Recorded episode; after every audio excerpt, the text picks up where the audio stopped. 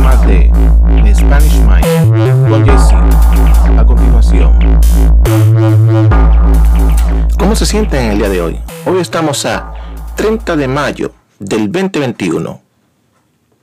Para todas aquellas personas que les interesa saber, hoy les traigo qué aconteció un día como hoy. Un día como hoy aconteció en la historia. Un 30 de mayo de 1431, Juana de Arco es quemada en la hoguera. Juana de Arco fue quemada viva el 30 de mayo de 1431 en la plaza del Mercado Viejo de Rouen en Francia. Su nacimiento fue en Domremy, en la región de la Orena, en el norte de Francia, en 1412. Allí se alza, todavía hoy, su casa natal. Juana de Arco tuvo sus primeros visiones de, en la campiña de, de Don Remy, siendo una adolescente. Diversas apariciones de santos y arcángeles le entregaron mensajes divinos que la incitaron a la acción. Así, se unió al ejército del rey Francia para recuperar los terrenos ocupados por los ingleses como consecuencia de la Guerra de los 100 años, que duró desde el año 1337 al año 1453. La joven, hija de campesinos, se apersonó en la corte de Carlos VII y, ataviada con ropas masculinas, convenció al rey de que ella era la enviada para ayudarle a, reconquistar Francia.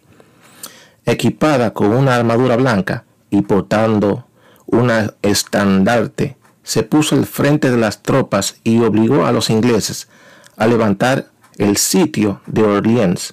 Derrotó al general británico Talbot en Patay y ese mismo año Carlos VII fue coronado rey en Reims. El 17 de julio de 1429, un año después, fue hecha prisionera y entregada a los ingleses, que la acusaron de herejía y la condenaron a morir en la hoguera. Juana de Arco no se retractó, sino que refirmó sus revelaciones. En 1920 fue declarada santa por el Papa Benedicto número 15. Para traer este tema, siempre y cuando uno tiene que traer pruebas para lo que uno está hablando y lo de lo que uno siempre estuvo comentando durante el largo de este tiempo.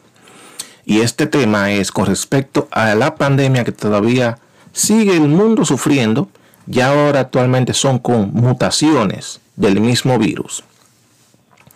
¿Y qué sucede con esto? Ya se está empezando a hablar de ciertos temas, ya con un poco más de libertad, un poquito, de las causas y el origen del virus. Este virus eh, está empezando a salir informaciones de que en el laboratorio, en Wuhan, en la región de Wuhan, los científicos fueron los primeros en salir infectados del virus. Escuchen bien, los primeros pacientes infectados del virus salieron del hospital, ya se está empezando a infiltrar informaciones de esto.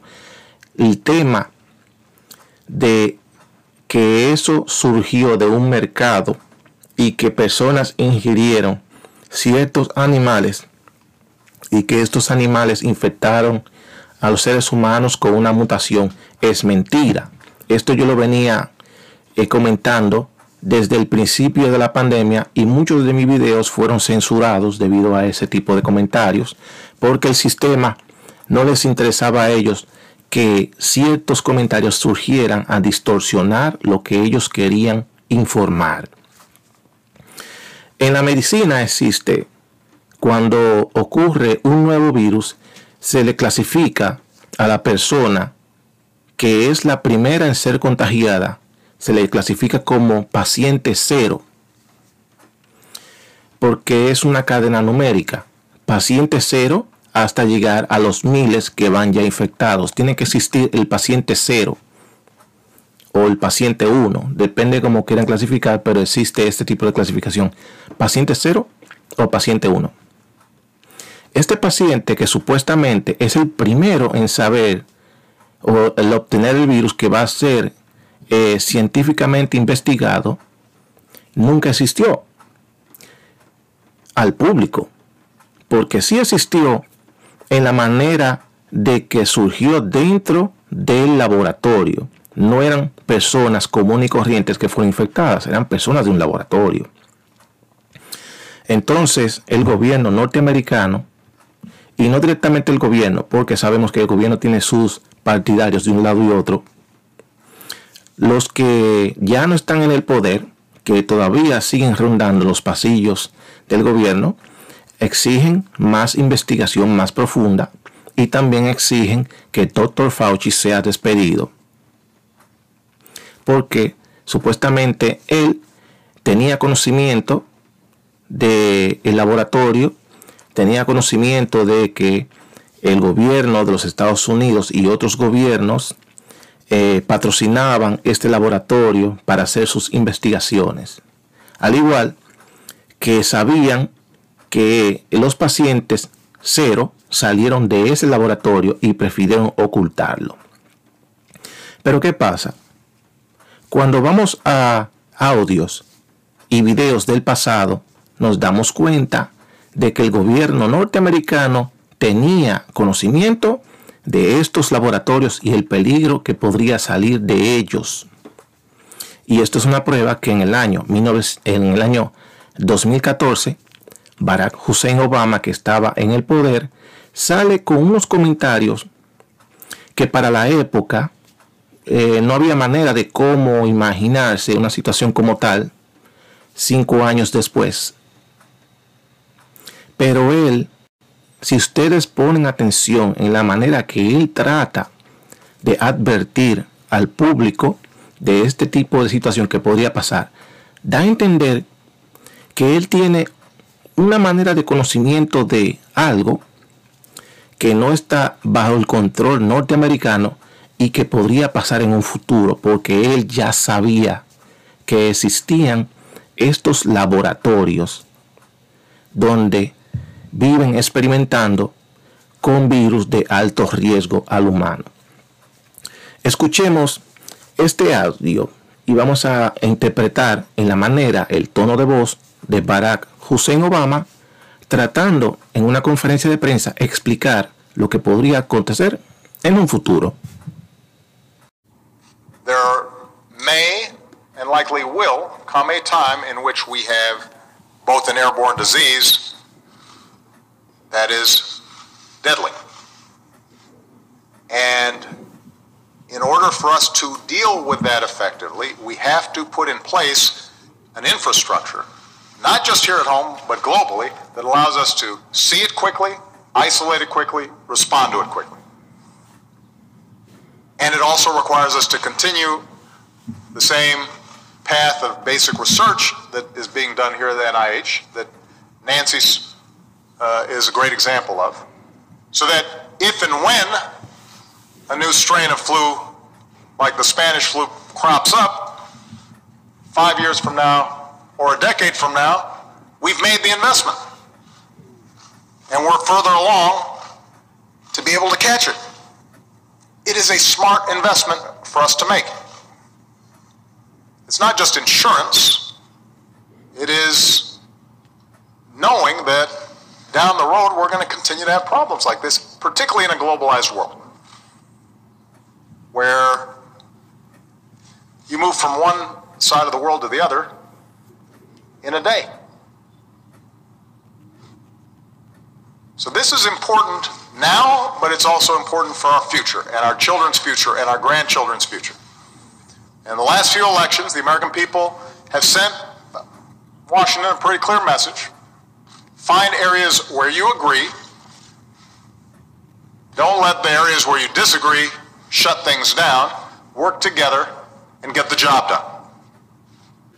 Ahí podemos escuchar eh, en una manera, en un tono muy precavido, en el, mil, en el año 2014, donde el expresidente Barack Hussein Obama da unos ligeros, unos pequeños ligeros detalles pero se le nota en la voz que no quiere dar mucho detalle, pero está dando como un ligero secreto en advance. Entonces, por ejemplo, nos podemos dar cuenta donde él quiso mencionar que deberían prepararse para un futuro y que por igual eh, deja caer lo que ya ahora sabemos que de dónde vino el virus. Él dice poder viajar desde el otro lado del mundo hasta acá en un solo día. ¿Dónde, qué parte, o mejor dicho, qué país está del otro lado de los Estados Unidos? Está Asia. El país más gigante de Asia es China. Está al otro lado del mundo y en un día usted puede llegar hacia allá o ellos venir para acá. Un vuelo desde aquí a Corea son 16 horas. 16 horas a Corea, lo que usted hace la escala y toma dos o tres horas de transferencia de vuelo y lo que toma el avión para llegar hacia el destino asiático que sigue, ahí se le pueden ir fácilmente 21 o 22 horas de vuelo. Eso es un día. Si usted lo interpreta del otro lado del mundo, en un día se está refiriendo al tiempo que tarda viajar una persona de allá para acá, 22 horas. Pero no solamente es eso. El gobierno oculta. Pero vamos a escuchar un comentario ahora de audio que quiso insinuar el expresidente, eh, el expresidente de si tenía conocimiento de lo que era el virus. Vamos a escuchar este audio. Have you seen anything at this point that gives you a high degree of confidence that the Wuhan Institute of Virology was the origin of this virus? Yes, I have. Yes, I have. And I think that the World Health Organization should be ashamed of themselves because they're like the public relations agency for China. And this country pays them almost $500 million a year. And China pays them $38 million a year. And uh, whether it's a lot or more, it doesn't matter. It's still, they shouldn't be making excuses when people make horrible mistakes, especially mistakes that are causing hundreds of thousands of people around the world to die. I think the World Health Organization should be ashamed of themselves. El tiempo va a determinar la realidad de esto. Recuerden que la tecnología va a seguir avanzando. Todos estos traidores y todos estos falsantes que existen, que deberían estar a favor del ciudadano común y lo que están es ocultándole la realidad al, al ciudadano común, no solamente a los que vivimos en los Estados Unidos, me refiero al ciudadano planetario, a todos que hemos sido afectados por el virus de una manera u otra. Hemos sufrido la situación de esto. Y las personas que dirigen el gobierno nos esconden la verdad por su beneficio propio. Porque andan rumores de que el gobierno norteamericano subsidiaba el laboratorio. Y no solamente subsidiaba los Estados Unidos, habían otros gobiernos también que subsidiaban. Por eso es que ellos prefirieron ocultarlo y mentir con una historia tan vaga, tan floja, porque sabían que si divulgaban la realidad de que los Estados Unidos y otros países europeos patrocinaban ese laboratorio, iba a haber un reclamo mundial, porque el, dinero que, por ejemplo, los Estados Unidos usa y abusa de él, no lo fabrican ellos, lo fabrica el ciudadano común, y ellos evitaron este tipo de información. Pero no importa, el tiempo va a pasar. Esos idiotas que están en el gobierno, Algún día van a morir esos gusanos. Y no creo que futuras generaciones se atrevan a ocultar la verdad, porque estas generaciones ya no van a estar acorde con sus ideologías del pasado. Las futuras generaciones, esperemos que abran la caja de Pandora del COVID-19. Hasta la próxima.